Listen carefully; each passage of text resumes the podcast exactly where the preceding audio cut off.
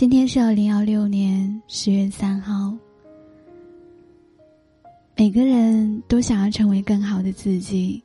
当我们受到一点点挫折，或者是一段感情里面受到重创的时候，一定都在心里默默的安慰自己：“我要成为更好的自己，这样我才能够找到更好的人。”其实真的是这样吗？如果一个人真的喜欢你，你不用变得更好，别人依旧会喜欢你。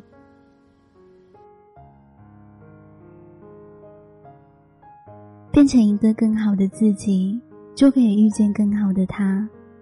信奉这句话的，请举手。其实这句话可以延伸为：更好的自己可以让你配上更好的人、更好的生活、更好的未来等等。似乎当你变成更好的人，你的真爱也许就在出门左转。曾经有人略带讽刺的形容过：“我们都渴望成为更好的人。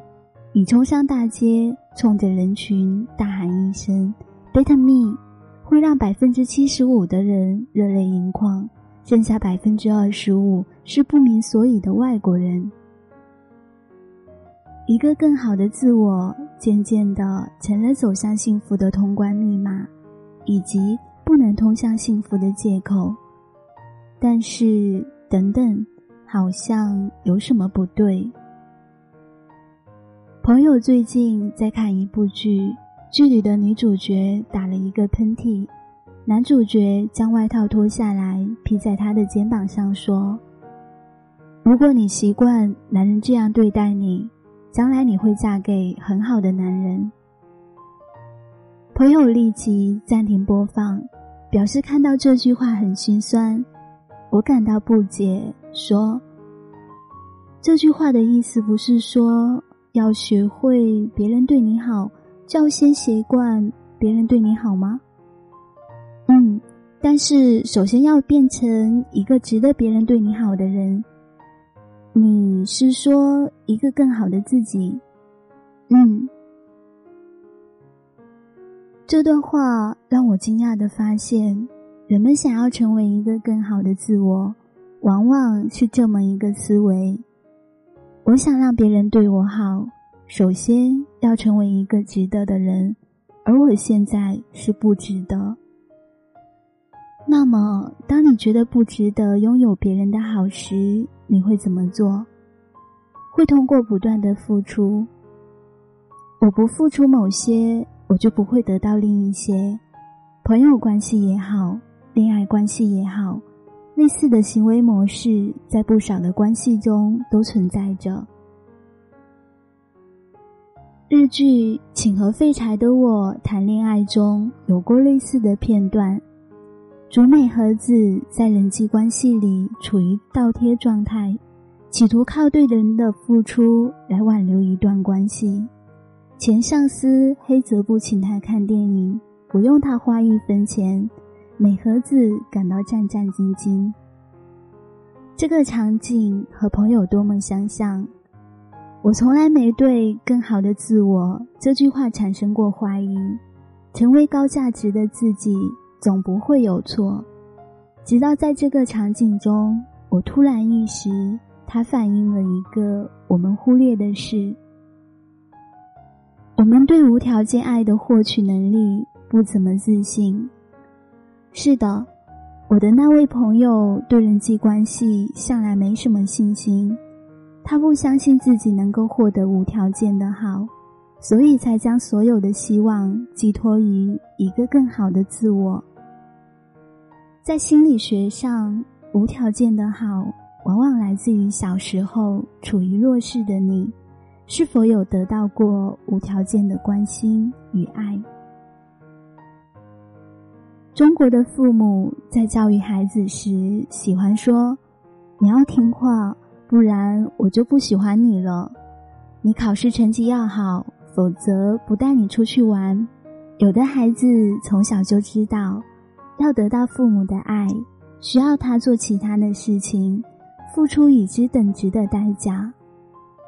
这样的孩子在成年后，不相信有人会无条件的对他好，他要不停的付出，最终这些付出会成为一种仪式。只有这样，我才能够得到更好的。你看，多数人较囊做更好的自我时，潜藏的竟然是不相信自己能够得到更好的东西。曾经有一期奇葩说。罗胖谈到妻子，我第一次爱上我老婆时，是因为有一天她对我讲：“你减减肥吧，腰不老了，我伺候不动你。”绝望的主妇，加布的丈夫对她说：“你知道我是什么时候爱上你的吗？那天在橱窗边看到你吃蛋糕时，嘴边沾满了油渍。”不是完美无缺和更好的你才会吸引到别人，而恰恰是那些缺陷、不完美与狼狈，让一个人爱上另一个人。影视剧里描述怦然心动，常常采用柔光与慢镜头，那是吸引；而爱是一种很缓慢的事情。两个灵魂遇见的契机，可能是在某个缺陷的瞬间，你看到。那个真实的人。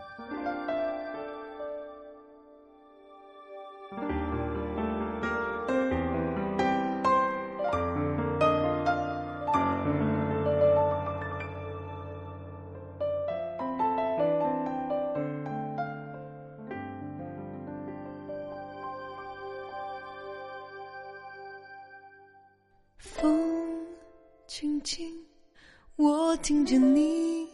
声音，你对着我叮咛，要注意自己的心情。雨轻轻，我听着你声音，你拿着伞靠近，为我遮着风，挡着雨。一点点想哭泣，一点点想着你。你的爱很珍惜，我总依赖着你的记忆。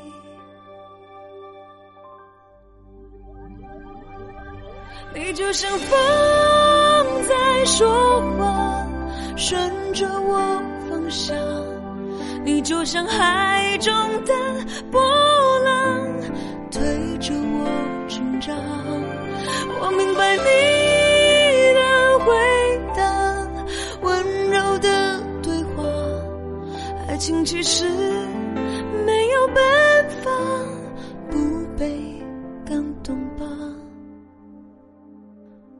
不说谎。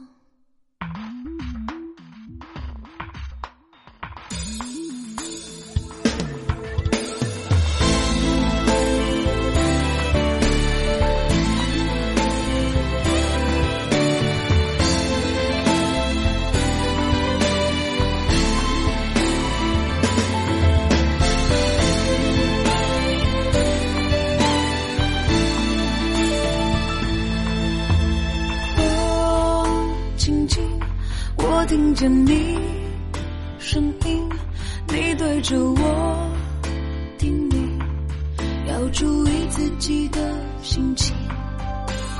雨轻轻，我听见你声音，你拿着伞靠近，为我遮着风，挡着雨。一边想哭泣，一边想着你的爱。珍惜，我总依赖着你的记忆。你就像风在说话，顺着我方向；你就像海中的波浪，推着我成长。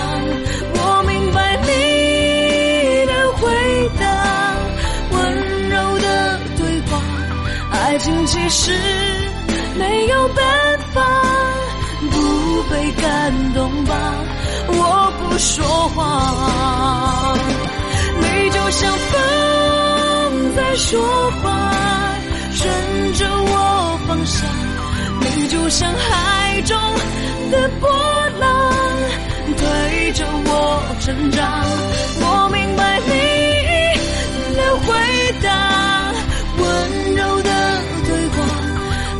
其实没有办法不被感动吧